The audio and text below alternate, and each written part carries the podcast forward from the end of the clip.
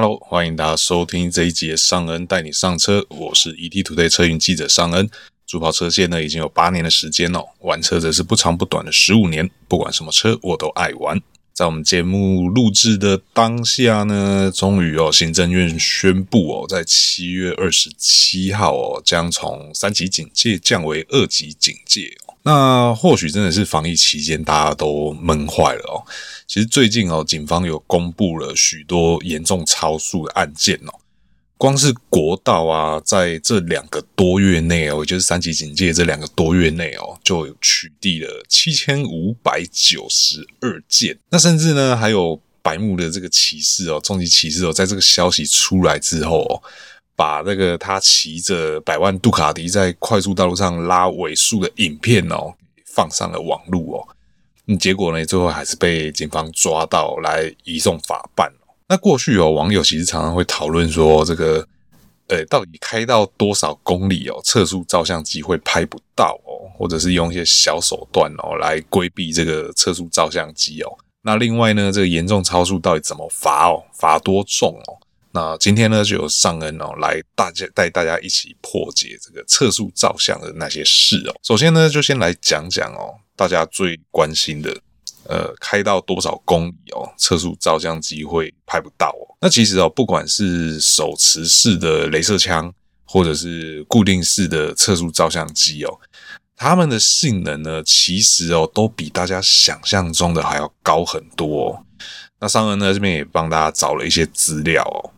我们先拿国家标准的这个认证标准来说，因为这些执法设备啊，要通过测试之后才能取得认证哦，那也才能够上线去做取缔的动作。所以说呢，其实我们在经济部标准检验局哦，我们可以找到这些技术规范。那在上面所公开的检定检查技术规范中呢，其实就有明定哦。我们以这个雷达测速仪哦，也就是所谓的固定和流动式的测速照相机来讲哦。标检局呢，它给出的性能要求哦，是要能够测速的范围在时速二十五公里哦到百九十九公里之间哦。那镭射测速仪呢，也就是这种手持式的镭射枪这一种哦，它的性能要求呢，更是高达了时速十六公里到三百公里哦。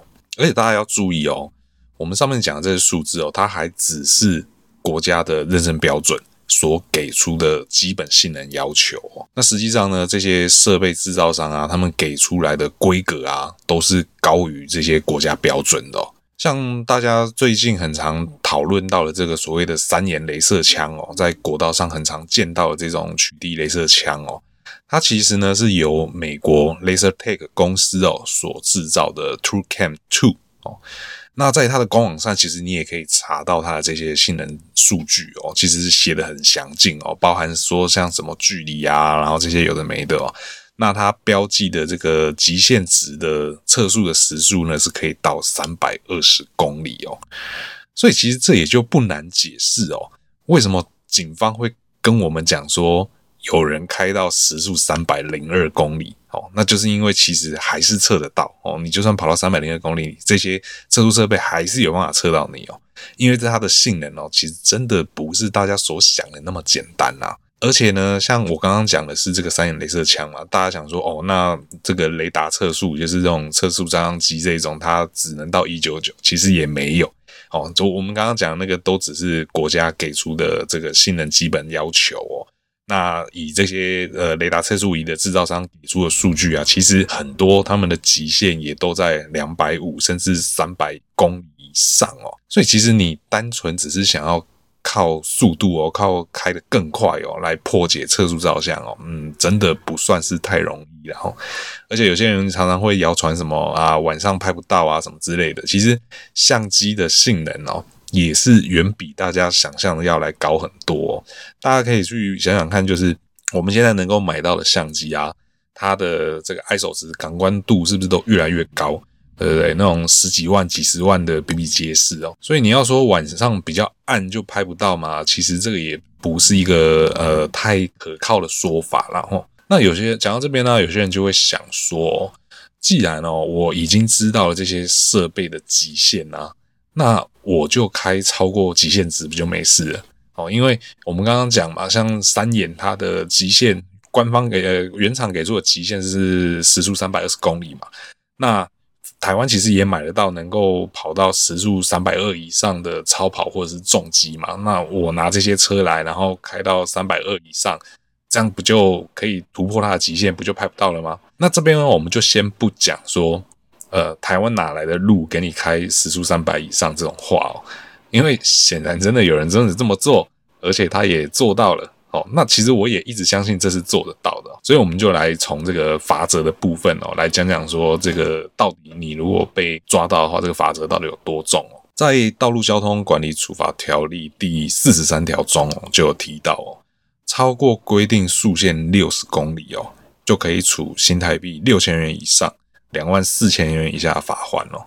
而且呢，吊扣车牌哦，也已经从三个月提高到六个月了。这个规定其实改了一段时间哦。以前我们都会笑说这是坐车前三个月哦，现在要做到半年哦，真的是强制隔离哦。那虽然说网络上也有一些花钱消灾的方法啦哦，那但是如果你被以公共危险罪移送的话呢，其实光是跑法院的时间哦，就有得你受了。而且呢，通常这个移送之后，你得要再花更大的钱才有办法消灾哦。像是我们刚刚一开始提到那个台中的杜卡迪哥啊，他其实已经算是挑衅公权力了。然后，因为特别选在这个警方公布这些严重超速的案例之后，然后把这影片 PO 上网哦。那再加上哦，他又挂了伪造车牌这一这一条哦，那他的车也不知道有没有完税了哦。所以我想，警方和法官大概不会让他太轻松就能过关了哦。所以其实这种严重超速这件事情啊，真的是呃不抓到没事啊，一抓到真的是都通常都还蛮大条的啦。啊，不抓到其实也不是没事啦，真的也只是你运气好而已啦。如果说真的那么高的速度之下发生任何一点差错，其实都是非常可怕的。那我们前面讲的都是。动不动就是什么时速两百啊，时速三百啊这种的严重超速哦。那有些人就会想说啊，反正我的车也不可能跑那么快，这种事情跟我没什么关系的哦。但上恩要特别提醒哦，严重超速啊，它并不是大马力超跑或者是重机的专利哦。还记得我前面提到的规定吗？只要你超过规定速限六十公里，就算严重超速。其实这个很容易达到哦。尚恩在这边分享一个我朋友的真实案例哦。尚恩这个朋友呢，当年骑着 125cc 的速克达哦，载着女朋友，然后在北部横贯公路上的一个叫做雪雾隧道的地方哦，他在出口啊被警察用镭射枪打下来。那有跑过这里的朋友就会知道哦，这个雪雾隧道呢，它从北往南，它是一个下坡。那就算是这个只只有一点五 CC 排气量的小速克达哦，两个人的重力加速度哦，要破百哦，还是非常容易的哦。而且呢，北横的速限哦，又只有时速三十公里哦，再加上呢，警察又是站在隧道口外面哦，拿镭射枪来打哦。你在出隧道前，你根本看不到那边有警察、有警警车哦。所以，当你发现的时候呢，其实你连刹车的机会都没有，就被击落了。那，所以我那个朋友那时候我记得他的时速是就是破百啦，然后最后是被罚了六千元，然后再加上扣牌三个月哦，因为那是比较久以前的事情哦，规定还没有改哦。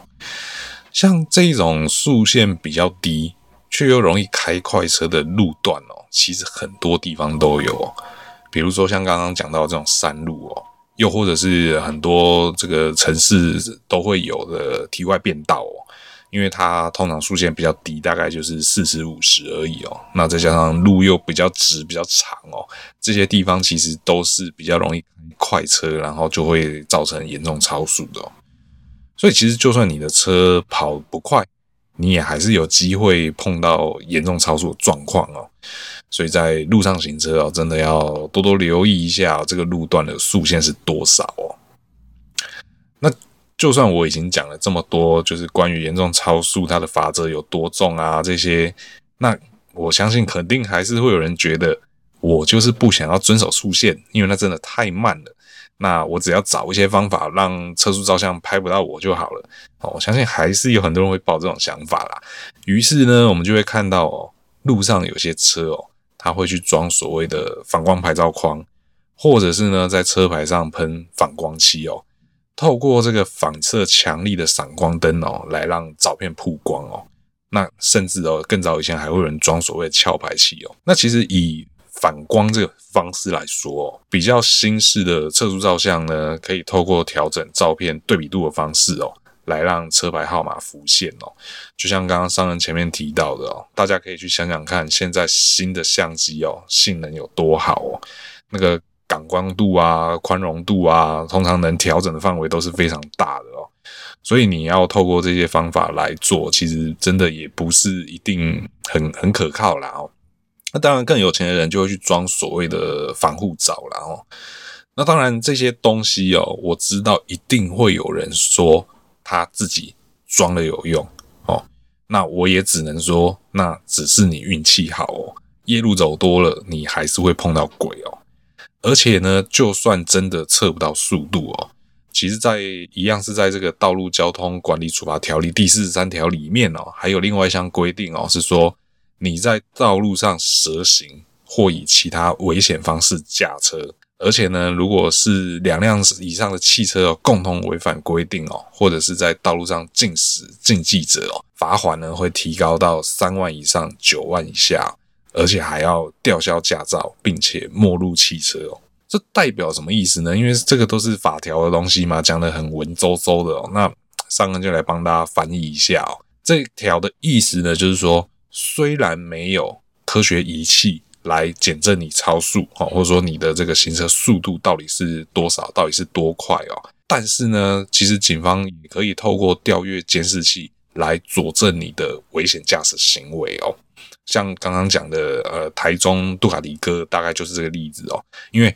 到最后，警方公布的资料是非常详细哦，说他是在十七号的早上五点哦，从他家哦骑着车出门哦，然后行经了哪些路段哦，然后来到了这个台七式的快速道路上面哦，又或者是说，商人也曾经有曾经听说过有人在市区甩尾哦，结果被地方警察局哦用监视器画面哦来循线追查哦，最后被抓到哦，然后付出了不小的代价哦，所以真的奉劝大家哦，不要。抱着侥幸的心态哦，在马路上这样玩哦，不管是市区也好，不管是山路也好，不管是郊区也好，还是高速公路也好哦，其实你的这种侥幸心态哦，都还是很有可能会被抓到哦。如果说你的这个行为真的太嚣张哦，那奉劝大家就是，如果你真的想要跑的话。就去赛车场跑吧，真的是在赛车场里面真的是比较安全，也比较安心啦哦，不用在马路上玩的这样提心吊胆，然后拿命来玩哦。